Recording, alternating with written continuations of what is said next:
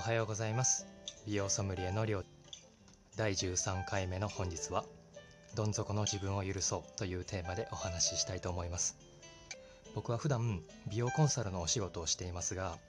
痩せ体質や美肌に関する相談よりも仕事や人間関係に関するお悩み相談の方が圧倒的に多いです。割合で言うと2対8で人生相談の方という具合です。最近はもはや美容ソムリエと名乗ることが恥ずかしくなってきていて雑談ソムリエというに変えようか本気で迷っています。ただ鋭いあなたならお気づきかもしれませんが心にモヤモヤをしてしまっているといくら痩せ体質や美肌を作るための正しい tips を知っていてもそれを行動に移すことができませんのでまずはメンタルを整えることが最初の一手として大事です。ですから僕に人生相談を持ちかける選択はひたすら正解で僕とのコンサルを終えた後に気持ちがすっきりしていたらコンサルをめちゃくちゃ上手に活用できると言えます。とここまでの話をベースにした上でこのラジオを聴いてくださっているあなたにメンタルが落ちた時や心がざわついてしまっている時の考え方のコツをお伝えしたいと思います。結論はタイトルにあるとどん底の自分を許すことです。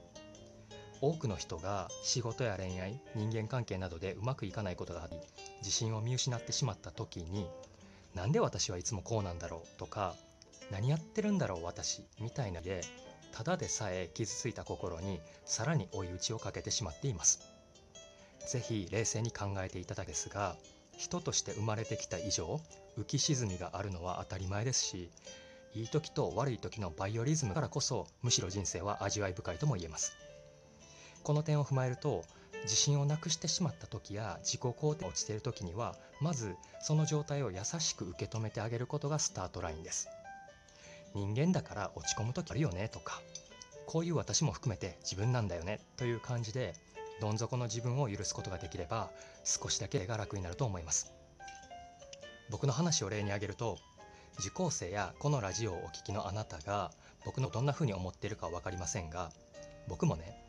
やれ魔法の睡眠だとかコンサル中に偉そうに言ってるくせに深夜の4時までグダグダしちゃうこともあるし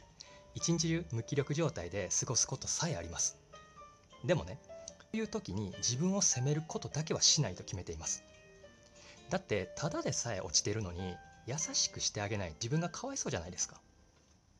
みんなね集合写真は真っ先に自分の顔をチェックするくらい自分のことが可愛い仕方がないのに落ち込んだ時になぜか自分に優しくしないんですよ。買ってる花がしおれていたら大丈夫もしかして水が足りなかった？って心配するくせに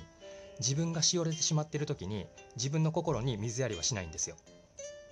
小学校の時に担任の先生から教わった言葉に人には優しく自分には厳しくという教えがあり当時はこの言葉に胸を打たれてひたすら人に優しく自分に厳しくという教えを貫いてきましたしこのラジオをお聴きのあなたもこの哲学を心に秘めているかもしれません。ただしこれは自分の心が元気な限ると思います。